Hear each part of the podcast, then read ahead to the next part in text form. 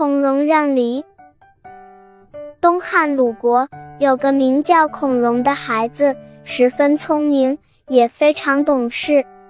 孔融还有五个哥哥，一个小弟弟，兄弟七人相处的十分融洽。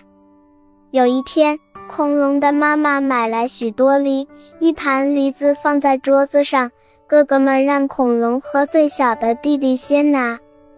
孔融看了看盘子中的梨，发现梨子有大有小，他不挑好的，不捡大的，只拿了一只最小的梨子，津津有味地吃了起来。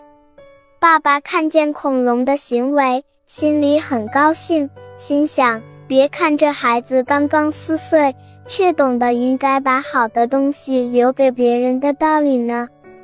于是他故意问孔融。盘子里这么多的梨，又让你先拿，你为什么不拿大的，只拿一个最小的呢？孔融回答说：“我年纪小，应该拿个最小的，大的应该留给哥哥吃。”爸爸接着问道：“你弟弟不是比你还要小吗？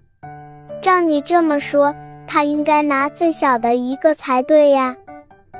孔融说：“我比弟弟大。”我是哥哥，我应该把大的留给小弟弟吃。爸爸听他这么说，哈哈大笑道：“好孩子，好孩子，你真是一个好孩子，以后一定会很有出息。”这个故事告诉人们，凡事应该懂得谦让的礼仪，这些都是年幼时就应该知道的道德常识。古人对道德常识非常重视。道德常识是启蒙教育的基本内容，融于日常生活学习的方方面面。